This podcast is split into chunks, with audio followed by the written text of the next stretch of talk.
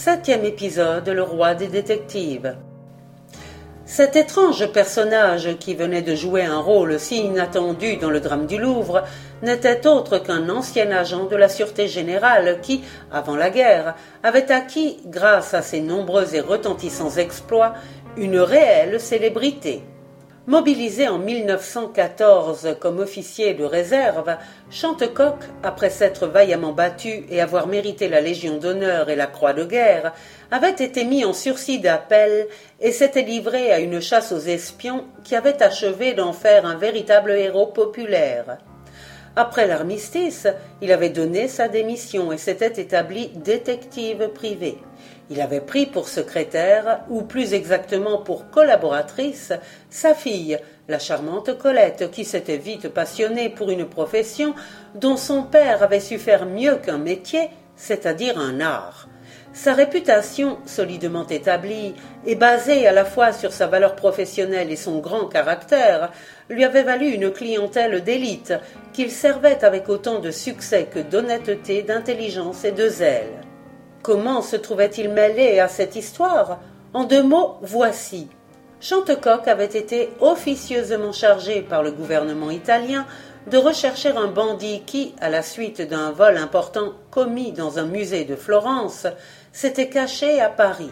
Supposant que ce gredin pouvait être le pseudo-fantôme du Louvre, le grand détective s'était aussitôt adressé au gardien Pierre Gautret qui avait servi autrefois sous ses ordres pendant la guerre et auquel il avait sauvé la vie. Gautret, auquel son ancien chef inspirait une admiration et un dévouement sans bornes, s'était d'autant plus empressé d'entrer dans ses vues qu'il se sentait vaguement soupçonné par l'inspecteur Ménardier.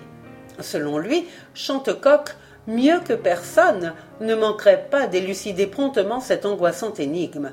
Malheureusement, les circonstances, ainsi qu'on vient de le constater, n'avaient pas donné raison à l'excellent gardien, et Chantecoq, lui aussi, était obligé de s'avouer qu'il se trouvait en face du problème le plus ardu et le plus troublant qu'il eût à résoudre. Mais ces difficultés n'étaient nullement faites pour décourager celui que Bellegarde avait salué du nom de roi des détectives. Dès le lendemain matin, il s'était enfermé dans son cabinet de travail, situé au rez-de-chaussée du petit hôtel particulier où il demeurait, au Terne, avenue de Verzy. C'était une vaste pièce meublée avec goût, ornée de jolis bibelots, et au fond de laquelle se dressait une grande bibliothèque, garnie de livres aux riches reliures. On eût dit beaucoup plus le studio d'un artiste que le bureau d'un policier. Assis devant sa table, après avoir récapitulé les événements de la veille, il s'efforçait d'en tirer les déductions capables de lui faire entrevoir ne fût-ce qu'une toute petite lueur à travers les ténèbres dans lesquelles il se débattait, lorsqu'une porte s'ouvrit doucement, livrant passage à Colette, qui s'arrêta pendant un instant pour contempler son père avec une expression de souriante tendresse, Chantecoq, absorbé dans ses réflexions, n'avait pas remarqué sa présence. S'avançant à pas de loup, Colette, en un geste plein d'une grâce exquise, se pencha vers son père et l'entoura de ses bras. Bonjour, chérie, fit le limier en lui rendant son baiser. Rien de nouveau depuis hier soir? interrogeait Colette en s'asseyant sur un siège en face de son père. Non, rien, Ménardier a dû être furieux lorsqu'il vous a vus tous les deux, monsieur Bellegarde et toi. Et comment Il voulait maintenir Bellegarde en état d'arrestation? Allons donc. J'ai eu même assez de peine à le convaincre qu'en agissant ainsi il se couvrirait de ridicule. Mais laissons Ménardier tranquille. Nous avons à nous entretenir de choses beaucoup plus intéressantes. Le fantôme? Oui, le fantôme. Je crois, souligna Colette, que nous avons affaire à un rude adversaire. Chantecoq garda le silence. Et toi, papa, qu'est-ce que tu en penses? interrogea la jeune fille. Je cherche, répliqua le détective, dont le front assombri reflétait le doute et l'anxiété qui étaient en lui. Brusquement, il se leva et se mit à arpenter lentement son cabinet. Puis, au bout d'un instant, il s'écria pourquoi ce gredin s'est-il attaqué à une statue aussi encombrante et aussi difficile à emporter? Pourquoi n'a-t-il pas choisi plutôt un tableau, un objet précieux, un émail, une miniature, un ivoire, un joyau? Et puis, par où est-il entré? Par où s'est-il enfui?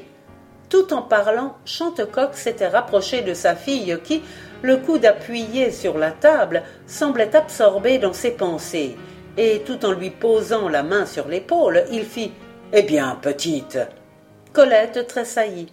Puis, s'efforçant aussitôt de se ressaisir, elle répliqua un peu gênée. Moi aussi je cherche.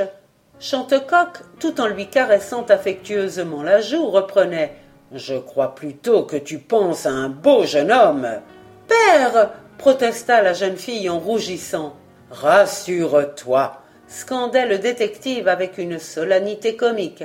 Tu ne tarderas pas à le voir apparaître et prenant un pneumatique déposé sur son bureau, il le tendit à sa fille en disant Lis ce message que je viens de recevoir. Il était ainsi rédigé 31 avenue d'Antin, téléphone Élysée 8629.